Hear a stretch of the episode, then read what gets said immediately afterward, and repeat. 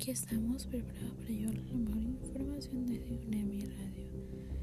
Les informamos que el volcán Sangay ha entrado en erupción esta madrugada, ubicado en la provincia amazónica de Morona, Santiago.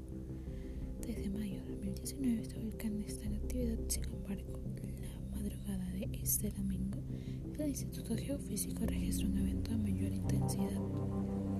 Según el geofísico, se observó desde las 4.40 una columna de gases de cenizas que alcanzó una altura de 10 kilómetros al nivel del cráter, cuando usualmente las columnas entre 1 y 3 kilómetros afectando las provincias de Chimborazo, Bolívar, Los Ríos, Guayas, Santa Elena y una parte de Manaví.